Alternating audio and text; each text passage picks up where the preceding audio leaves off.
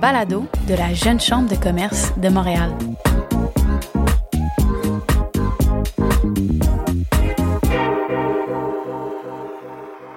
Bonjour et bienvenue dans cet épisode de La Relève au micro, un podcast de la Jeune Chambre de commerce de Montréal. Je m'appelle Gabrielle Landry, co-directrice du comité marketing créatif de la JCCM.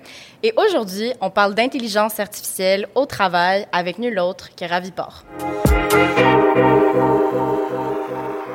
Parler d'intelligence artificielle, on a réellement une invitée de renommée avec nous aujourd'hui. Ravi, tu es associée chez Deloitte Canada en intelligence artificielle et données en plus d'être membre du comité d'experts sur la cybersécurité et le numérique du gouvernement du Québec et de l'autorité des marchés financiers. Tu as également fondé les Héros de chez nous, un organisme à but non lucratif qui a pour mission de démocratiser l'éducation technologique auprès des jeunes entre 12 et 35 ans. Fait notoire sur Ravi, tu es la première personne de moins de 35 ans à devenir membre du conseil d'administration de la Caisse de dépôt et de placement du Québec. Félicitations. Merci d'être parmi nous aujourd'hui dans les bureaux de la JCCM. Merci de me recevoir. Merci à la JCCM. Très content d'être avec toi aujourd'hui, Gabrielle. Alors, pour commencer, on sait que l'intelligence artificielle générative ou GenAI ou IA générative est un type de système d'intelligence artificielle capable de générer du contenu. On pense souvent à des textes, des images ou même du contenu vidéo. Depuis cette année, des systèmes comme ChatGPT ou DALI sont sur toutes les lèvres. C'est comme si, dans le milieu du travail ou en général, on en entend de plus en plus parler, on voit de plus en plus de gens l'utiliser au travail ou pour leur loisir. Qu'est-ce qui explique ça dans la dernière année? L'IA génératif est sur les lèvres de plusieurs personnes. Tout à fait, je suis d'accord, je le vois à travers le monde professionnel, euh, le monde de l'éducation et d'autres types d'organisations. En fait, l'algorithme, les algorithmes au niveau de l'IA générative on peut penser ça en termes d'utilisation, on l'a mentionné, la génération texte, audio, vidéo, de code et plus encore. Et c'est grâce à l'avancement de la recherche à travers des, des modèles très spécifiques, aussi à cause de la grande quantité de données pour entraîner ces modèles et bien sûr au niveau de la puissance computationnelle. Donc l'IA générative permet également euh, d'améliorer des modèles d'IA qui sont plus conventionnels, mais je dirais que on en parle de plus en plus à cause de l'accessibilité. OpenAI, dans ce cas-ci, euh, est présent depuis novembre 2022 et c'est présent et gratuit à travers, dans le fond, une interface. Puis, monsieur, madame, tout le monde peut l'utiliser. Avant, ça existait aussi, euh, mais on devait payer. Par exemple, d'autres types de plateformes, comme on peut penser à, Jasper et autres, c'était payant, 590 US par année. Euh, donc, c'est la modique somme de... donc, ça, ça, a un certain coût. Alors, cette accessibilité-là et cette démocratisation-là fait en sorte que euh, c'est une technologie, on peut l'appeler de rupture. En tout cas, moi, je la qualifie de rupture euh, qui est très présente. Et puis même au niveau professionnel, les gens se demandent comment l'appliquer et il y en a qui l'appliquent aussi dans leurs services, dans leurs produits. Absolument. Bon, dans le cadre de ton travail, tu donnes énormément de conférences, tu fais de l'éducation, notamment avec Héros de chez nous. Comment est-ce que tu sens les gens par rapport à ce disrupteur, justement? Est-ce que les gens sont optimistes, pessimistes, curieux? Parce que c'est pas tout le monde qui est aussi éduqué, en fait, sur euh, l'IA comme toi. C'est une grande question. J'ai le grand bonheur d'être la fondatrice de, de Héros de chez nous. On fait vraiment d'éducation au niveau de l'intelligence artificielle au Québec. On a même nos, une web série euh, gratuite sur Télé-Québec avec des guides pédagogiques, mais les gens voulaient qu'on soit présent dans les classes parce que même avec toute l'information, ils n'étaient pas à l'aise. Autant les intervenants scolaires, les professeurs, les étudiants. Et pourquoi je dis ça? Ça nous a amené à la rencontre de milliers d'étudiants au Québec et on, avec la génération alpha et les, plus jeunes de la génération Z également, je trouve qu'ils sont très positifs par rapport à l'IA générative. Ils l'utilisent, pas tout le monde, mais ils l'utilisent à travers, par exemple, leur vie, euh, leur quotidien, euh, leurs devoirs. Faut juste s'assurer de, de voir se encadrer, ouais. Exactement. Mais euh, je, je, sens qu'ils ont une une perception qui est très positive, jusqu'à ce que de plus en plus qu'ils en entendent parler par des adultes, des professionnels, euh, peut-être dans les médias aussi. Donc là, ils commencent à avoir une connotation qui est pas aussi positive. Mais c'est c'est des early adopters. Mm-hmm. Ils sont nés aussi avec des tablettes Donc, ils utilisent des tablettes depuis qu'ils sont des bambins. Donc, pour eux, c'est tout à fait normal à travers la technologie et l'utilisation technologique. Est-ce que tu le sens un peu plus avec la plus jeune génération, donc les gens qui viennent d'arriver au secondaire ou même au primaire, que pour eux, c'est comme une suite logique de la technologie? Justement, si on est avec des tablettes dans les mains, ils sont pas choqués par l'arrivée des technologies en intelligence artificielle. Non, ils sont pas choqués à travers des jeux vidéo, c'est très présent, mais aussi à travers les réseaux sociaux. Donc, souvent, ils l'utilisent et ils ne savent même pas parfois qu'ils l'utilisent. On peut penser même à le côté IA de Snapchat, si vous en souvenez, qu'est-ce que ça a fait comme, comme débat aussi. Mais je dirais que c'est quelque chose qui est plus naturel. C'est pas tout le monde qui l'utilise, mais je dirais que même au primaire, quand même, le tiers ou la moitié que j'ai rencontré de façon purement biaisée l'utilise. On s'en souvient avec Snapchat, euh, l'intelligence artificielle de Snapchat, euh, c'était quand même une nouveauté pour beaucoup de gens, surtout la jeune génération. Mais si on revient peut-être aux jeunes professionnels, moi, je remarque autour de moi que peut-être la moitié des jeunes euh, de la relève, donc peut-être entre 18 et 35 ans, utilisent l'intelligence artificielle générative, soit dans des objectifs de loisirs pour planifier des voyages ou même au bureau. Et je me demande, est-ce que toi, c'est une proportion que, que tu observes? Combien de, de jeunes professionnels te disent qu'ils utilisent l'IA générative au travail? Tu sais, moi, j'ai un background mathématique, fait que j'ai aucune statistique. J'apprécie ta transparence. je n'ai aucune statistique là-dessus, mais beaucoup l'utilisent. Beaucoup de jeunes professionnels l'utilisent. Si on parle des 18-35 ans, même des 18-25 ans, c'est quelque chose qu'ils utilisent de façon très fréquente. J'ai même passé des sondages à travers mes réseaux sociaux que la plupart l'utilisent soit de façon quotidienne ou de façon hebdomadaire. Ils l'utilisent dans le cadre du travail. Ensuite, c'est des, des paramètres et des cadres. Là, faut s'assurer de voir comment comment c'est encadré, comme une source d'inspiration c'est-à-dire pour des tâches pour lesquelles c'est pas nécessaire de prendre autant de temps. Je vous donne un exemple. Euh, si j'ai besoin d'écrire un courriel et je veux m'inspirer avec euh, certains mots, ben oui, je peux m'inspirer de, ou que ce soit une image. On, le retrouve sous tellement de, de formes. Il n'y a pas juste OpenAI, mais par exemple à travers même Canva Tu peux utiliser le prompt tout simplement pour générer une image. Moi, je considère que c'est très présent, mais j'ai pas de statistiques là-dessus. Merci pour ta transparence encore. Et encore une fois, pour revenir avec la plus jeune génération, comment est-ce que les gens se sentent par rapport aux opportunités que l'intelligence artificielle leur apporte? Par rapport à l'optimisme en général, le monde de possibilités que ça leur ouvre, est-ce que les gens sont généralement curieux par rapport à ça? Les opportunités, je te dirais que la plus jeune génération, que ce soit les, la génération alpha ou les jeunes de la génération Z, opportunité, ça veut dire quoi pour eux? Déjà, ils se demandent qu'est-ce que je vais faire plus tard? Et on entend souvent dire que 85% des, des jeunes qui sont présentement sur des bancs d'école vont exercer un métier qui n'existe pas plus tard. Il y en a juste quelques-uns en classe, encore une fois, de façon purement biaisée, qui savent ce qu'ils veulent faire. Alors, est-ce qu'ils pensent aux opportunités avec l'IA générative? Disons que c'est pas la première question qu'ils se demandent. Fair enough. Fair enough. Mais ce que je pourrais ajouter, c'est les jeunes professionnels, par exemple, se demandent que ce soit les jeunes ou moins jeunes, que ce soit la génération Z, euh, les milléniaux, euh, la génération X, se demandent comment leur métier euh, va évoluer, exactement avec l'IA générative. C'est sûr qu'on entre dans de la spéculation, mais on le sait que c'est une source d'inspiration plutôt qu'une menace, du moins de la façon dont on le voit se défiler en ce moment. Par rapport à la créativité, je donnerais une mise en situation. J'ai un ami qui est concepteur graphique, puis lui, justement, il va utiliser l'intelligence artificielle générative avec des prompts pour avoir des images. Puis lui, ce qu'il va faire, c'est qu'il va avoir l'image, mais il va soit la reproduire ou peut-être partir de cette idée-là pour ensuite développer sa créativité dans un autre logiciel lui-même, comme Photoshop, Canva. Ça, est-ce que c'est le futur peut-être de la créativité? Wow, c'est une grosse question, le futur de la créativité. Je ne pourrais pas parler du futur de la créativité, je laisserai ça aux philosophes. euh, mais ce que je peux dire par rapport à ta mise en situation, il y a aussi le syndrome de la page blanche. Juste de partir de quelques mots, partir de quelques images ou tout simplement nous aider à nous inspirer en termes de maquette, c'est quelque chose qui peut nous aider. Mais aussi, je le vois comme une manière de démocratiser certaines choses. Je vous donne un exemple.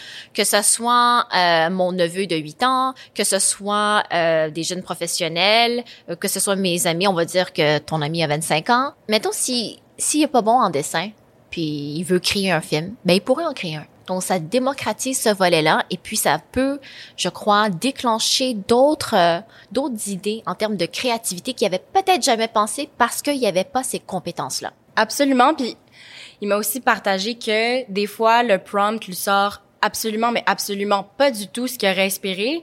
Donc, même si au final, il va pas utiliser le résultat du prompt qu'il aurait soumis à l'intelligence artificielle, il va savoir qu'est-ce qu'il aime pas. Donc, ça va lui donner une autre idée pour créer.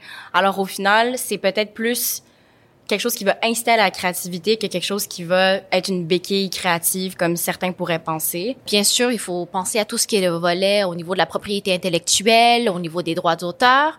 Mais si on regarde le côté positif de la chose, ben, il y a aussi euh, des enjeux qu'on appelle euh, des hallucinations, c'est-à-dire si tu n'as pas assez de données. Je vous donne un exemple.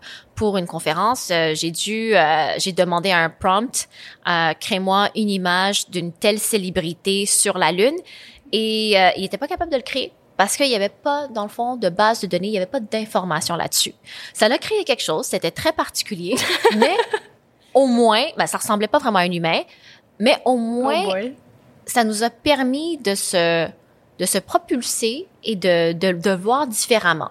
C'était pas quelque chose qu'on voulait, mais au moins je trouvais que c'était positif de dire ah ok ben voici une idée. Voici une idée, c'est pas celle que je recherche. Exact. Mais ça me dirige encore mieux pour définir qu'est-ce que je recherche et qu'est-ce qui serait la meilleure solution ou le meilleur produit final par rapport à ce que j'essaie de créer par exemple, mais cela ne diminue pas qu'il faut absolument faire attention à tout ce qui est au niveau confidentialité, propriété intellectuelle, droit d'auteur, etc. Je pense que c'est une critique que beaucoup de plus vieux professionnels ont par rapport à l'utilisation de l'intelligence artificielle pour des industries qui sont alien à l'intelligence artificielle, ils vont se dire ah ben si les jeunes n'arrêtent pas d'utiliser de l'intelligence artificielle pour écrire des courriels, écrire des textes, peu importe, ben ils vont être paresseux.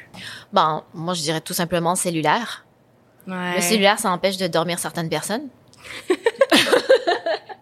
Mais il y a pire que ça. Donc ça, c'est un outil que tu vas avoir via un hardware, soit un ordinateur, un téléphone, une tablette. Donc avant de dire que ça crée une dépendance, ben quelle est l'utilisation de la personne? Mais en général, la littératie numérique, la littératie de données, la littératie au niveau euh, des STEM, de l'intelligence artificielle est importante et doit être enseignée. C'est pour ça que je le fais de différentes manières. Avec, par exemple, Deloitte, euh, on le fait avec les professionnels. J'aide les professionnels à mieux comprendre ce que c'est.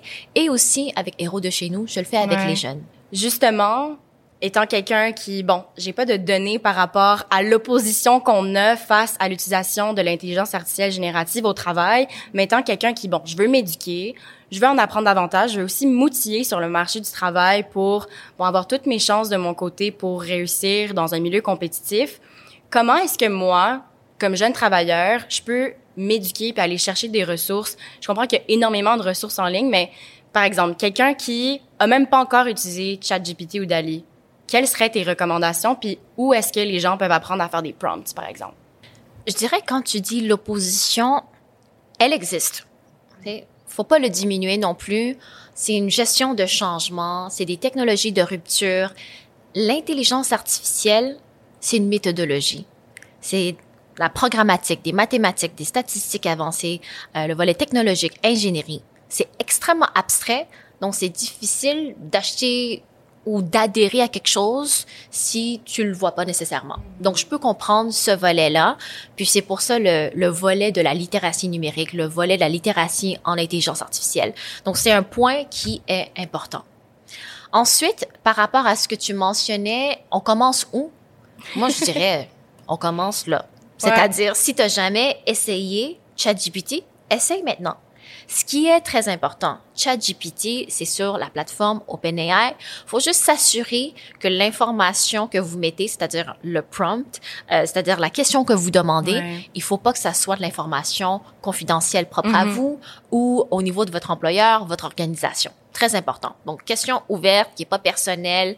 Euh, ça, je crois que c'est un volet qui est important. Remplacer des noms d'individus ou des noms de compagnies par ABC, par exemple, ou ben, juste compagnie en, X. Ouais, juste pas en mettre. à éviter, à proscrire. Ben, personnellement, je, je, je le proscris aux personnes. Truc de pro. Exactement. Donc, euh, utiliser des choses très, très simples, mais juste tester, regarder comment ça agit, comment ça interagit. Puis ça, c'est une plateforme parmi tant d'autres. Donc, il y en a d'autres aussi. Ça, c'est un interface. Dali, ça coûte de l'argent. Donc, il faut que tu mettes un 15 dollars US au moins pour être capable de le faire. Il y a d'autres applications qu'on peut utiliser, euh, mais c'est clair qu'en termes de génération d'images, c'est beaucoup de puissance computationnelle. Donc, si vous avez Canva, vous voulez l'essayer, vous avez le, le Canva Pro, euh, Stable Diffusion, etc. Donc, commencez à quelque part. Les versions gratuites, ça aide tout le temps. Ensuite, comment s'informer? C'est une question tellement large. Euh, je dirais, ça dépend de tes intérêts. Donc, est-ce que tu veux t'informer en général sur la technologie? Est-ce que tu veux t'informer sur les algorithmes? Est-ce que tu veux t'informer sur les large language models, les foundation models, ou t'informer sur l'utilisation concrète dans mon environnement de travail ou dans ma vie personnelle? Mais sur Internet, Internet nous donne énormément d'informations. Un monde de possibilités sur le World Wide Web. Exactement. Et puis, il y a plein d'outils euh, gratuits. YouTube, il y a des euh, chaînes gratuites qui sont officielles, euh, par exemple au niveau de Google, qui peut vous expliquer BERT, les modèles BERT ou quoi que ce soit. Donc, je dirais, allez-y là-dessus. L'information, elle est pertinente. Sinon, il y a des cours en ligne, des formations continues euh, gratuites ou qui sont à, à très faible euh, montant. Ça peut être des cours euh, que vous pouvez avoir 12 cours là-dessus, puis ça va être quoi, 35 dollars US.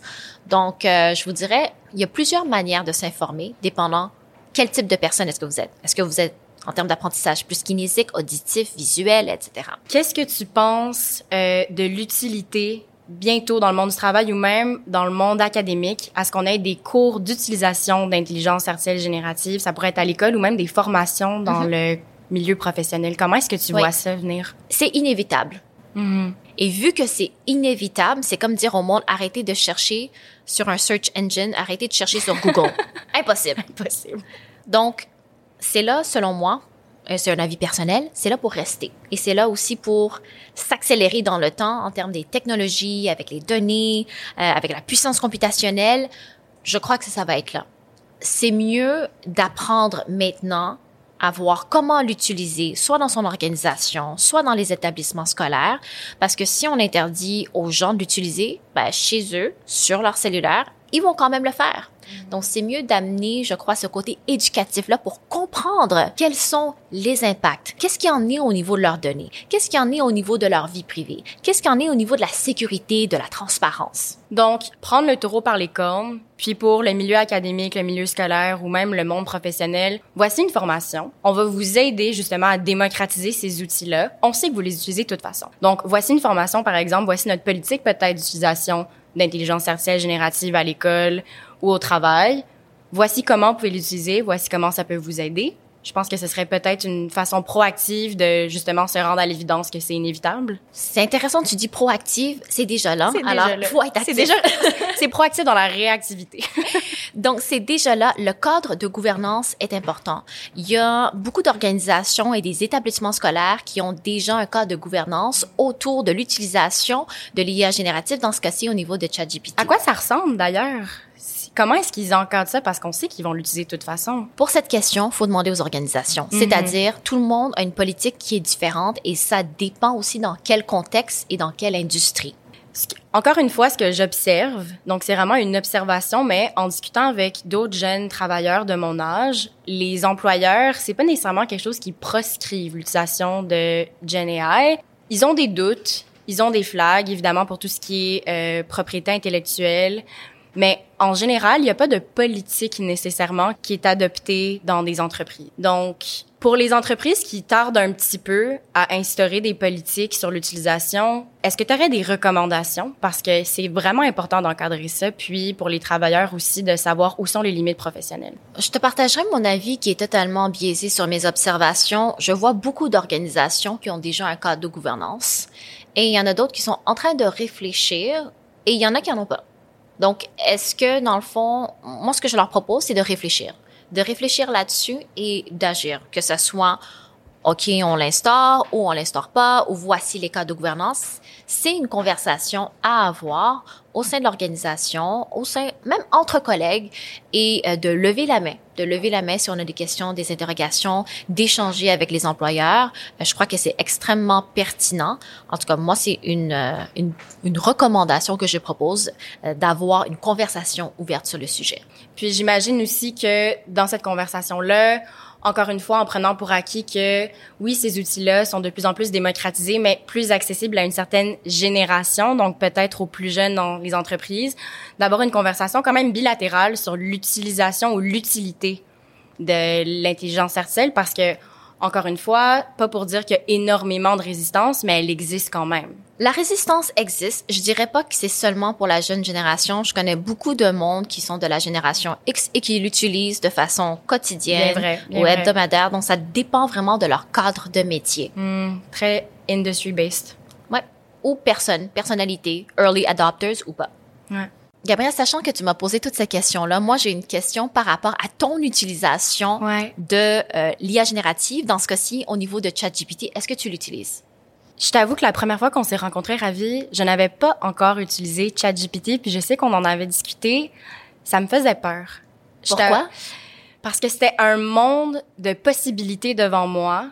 Je savais pas ce que ça représentait. Puis euh, j'avais de la difficulté à voir comment est-ce que moi, comme individu ou comme jeune professionnel, j'allais opérer dans ce disruptive technology era. Depuis, je l'ai utilisé cinq fois pour être exact.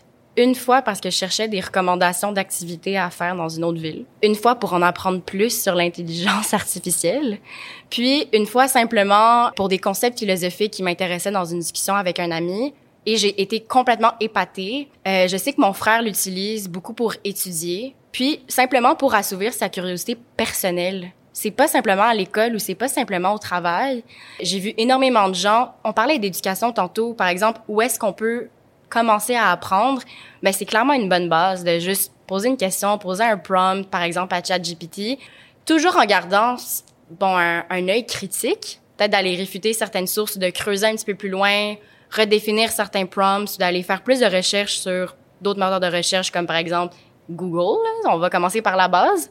Mais mon expérience avec ChatGPT depuis a été très positive. Je l'ai pas encore utilisé dans un milieu professionnel purement dans le cadre de mon travail comme consultante, mais je peux imaginer un monde dans lequel éventuellement je serai à l'aise de le faire. My job is done. je suis très contente que tu l'as utilisé. Puis il y a un point important aussi que je mentionne avec les gens de toutes les générations, c'est les sources. Donc, ce n'est mhm. pas la vérité absolue. La version qu'on a actuellement, euh, GPT 3.5, les sources sont jusqu'en 2021. Alors, il faut faire attention. Euh, mais qu'est-ce que qu'est-ce que j'aime à travers ton partage, c'est que tu avais une perception donc, c'était peut-être de l'inconnu, l'utilisation, puis ah, OK, c'était beaucoup plus positif que, que tu l'avais pensé. Et c'est souvent ça qui arrive. Donc, oui, à travers de ces technologies-là, mais même dans le cadre du travail, dans le cadre également en termes d'éducation, euh, il y a une, je dirais, un, une mer et un océan de possibilités. Il faut juste s'assurer, en termes d'éducation, de comprendre qu'est-ce qu'on utilise en tant que consommateur technologique, utilisateur, il faut comprendre qu'est-ce qu'on utilise, que ce soit les termes, les conditions d'utilisation qu'on a acceptées aussi à travers OpenAI. Mais euh, est-ce que des fois, ça nous plaît plus d'être un utilisateur ou tout simplement un développeur des technologies. Et c'est à travers cette éducation et ces formations-là qu'on découvre, ah, ben, moi, je suis correct, je vais rester utilisatrice, mais je vais être informée. Euh, versus d'autres personnes qui vont vraiment aimer ça, puis ça va être plus leur dada, puis ils vont commencer ou continuer à étudier et à se former sur le sujet. À s'impliquer, puis c'est très intéressant ce que tu dis parce que le plus on est éduqué sur le sujet, le plus on, on est au fait, bon, voici la technologie avec laquelle je m'outille et voici avec quel regard critique est-ce que je peux l'utiliser parce que justement, c'est important de non seulement connaître les limites, par exemple, des données qui sont sur ChatGPT, mais où sont mes limites personnelles? Comment est-ce que je suis capable de réfuter l'information qu'elle est, puis de peut-être aller apporter des informations complémentaires à ce que la réponse d'un prompt qui va m'être donné, par exemple? Mais jusqu'à présent, très, très, très utile. J'ai même euh, une de mes amies qui l'a utilisé, par exemple, euh, elle est en marketing, puis elle l'utilise pour les meilleures pratiques, par exemple, pour des publications LinkedIn. Le temps que ça lui sauve, pour moi, c'est vraiment une plus-value dans le monde du travail. Puis après, bon, elle fait son travail euh, comme elle le ferait habituellement, mais avec un regard encore plus aiguisé sur comment est-ce que je suis capable d'optimiser une publication sur LinkedIn, par exemple, quand je crée une nouvelle page pour un client. Et puis c'est important de se d'avoir ce regard critique, de se poser les questions également. Est-ce que ça fait du sens? Est-ce que ça fait pas de sens? Est-ce que je suis à l'aise dans cette situation-là de partager les informations que je vais écrire? Quand on pense justement à la quantité de données qu'il y a derrière les programmes d'intelligence artificielle générative, pas générative, quand on parle de la quantité de données puis son stockage, quelles sont les conséquences écologiques ou environnementales que ça, ça peut avoir? Est-ce que c'est quelque chose auquel on doit être wary dans le futur? Comment est-ce qu'on se positionne par rapport à ça sur une perspective durable? Je suis pas une experte environnementale, euh, tu vas m'entendre souvent dire des choses comme ça, mais ce que je peux partager, euh, les données, c'est une chose, mais c'est aussi les algorithmes. Mm. Donc, les algorithmes au niveau de l'IA génératif sont très lourdes. Donc, c'est pour ça qu'on parlait de puissance computationnelle. Mais si on se dit, écoute, ça ça m'a pris 2000 euh, algorithmes pour travailler là-dessus versus euh, quelques algorithmes en stacking au niveau de l'IA génératif et ça m'a sauvé du temps. Mais il y a ce volet-là aussi qu'il faut euh, prendre un pas de recul. On veut comparer, on compare quoi avec quoi? Donc des pommes avec des poires, des pommes avec du ciment. Faut s'assurer de se dire est-ce que ce volet-là m'a permis d'être beaucoup plus efficace, de sauver du temps et de l'énergie? Ce qui, au final, peut avoir une incidence sur l'énergie qui est utilisée, pas simplement la, la lourdeur des données. On parle d'efficacité de temps, efficacité d'énergie. Donc, au final, cette question-là, elle mérite d'être posée, mais au final, on sait pas nécessairement comment la l'attraper parce que si on sauve du temps, on sauve l'énergie. Ça dépend quoi? Ça dépend quel type d'algorithme. Il faudrait faire les tests sur les mêmes données avec des algorithmes qui sont différents. Ça, ça mérite un projet de recherche. Bon, ben peut-être quelqu'un va nous répondre dans quelques années. Euh, intelligence artificielle générative, euh, plus ou moins eco-friendly que le faire au long à suivre? C'est une question que, que je poserais pas de cette manière-là, mais c'est une bonne question en termes environnementaux. Mais je te dirais même la puissance que l'IA a à nous aider à trouver des solutions et à hmm. mieux ben comprendre pour le volet environnemental avec des images satellitaires, avec des eaux usées, etc. Il y a un, un côté et un aspect qui est très positif également à trouver des solutions. Par rapport à ça, si tu me permets de te relancer, qu'est-ce qu'on voit comme avancée technologique pour monitorer un petit peu plus les changements climatiques ou la gestion des eaux, usées, comme tu disais. Comment est-ce que l'intelligence artificielle est positive par rapport à ça? Est-ce que tu as des exemples? Parce que c'était un exemple que, tu nommais, mais honnêtement, moi, c'est la première fois euh, dont j'en entends parler. Ben, je peux te donner un exemple euh, simple. Dans l'Ouest canadien, ils vont utiliser euh, l'intelligence artificielle au niveau du deep learning, l'apprentissage profond, pour voir où est-ce qu'ils pourraient avoir des feux de forêt et de les localiser. Donc, soit c'est déjà arrivé, soit ils ont l'information là-dessus, ou est-ce qu'ils peuvent prédire que à ce moment-ci de l'année, il y aurait un risque dans ces endroits-là. De plus en plus d'actualité en plus avec les feux de forêt. Mais j'avoue qu'avec les changements climatiques, c'est quelque chose qui devient de plus en plus difficile, c'est-à-dire qu'il peut avoir d'autres types de catastrophes environnementales et qui sont beaucoup plus difficiles à cibler vu les changements qu'ils ont présentement. Ravi. Merci énormément pour la discussion, très ouverte, très dans l'air du temps. Avant de te laisser quitter, j'aurais peut-être quelques petites questions plus personnelles à te poser en rafale si tu es prête à te prêter à l'exercice. Let's go. Brunch, lunch ou souper? Brunch. Ou sans hésitation? J'adore. Thé glacé ou limonade? Thé glacé, sans sucre. Steak, poisson ou poulet? Poisson. Spinning ou yoga? Yoga. Chaud ou froid? Chaud. Mont-Royal ou Canal La Chine? Canal La Chine. Montagne ou plage? Plage. Et finalement, Fairmount ou Saint-Viateur pour des bagels? Je suis intolérante au gluten. Quelle réponse diplomatique. merci d'avoir été avec nous aujourd'hui pour parler d'intelligence artificielle. Merci pour ton temps, merci pour l'invitation. Écouté notre podcast et retrouvez-nous un lundi sur deux sur toutes vos plateformes de podcast habituelles. Et abonnez-vous pour manquer aucun épisode. Un merci tout particulier à Alissa Boilly-Simard, conseillère en communication marketing de la JCCM, Azélie Pouliot, co-directrice du comité de marketing créatif et la production d'Ala 3 Médias. Merci pour votre écoute et à la prochaine fois.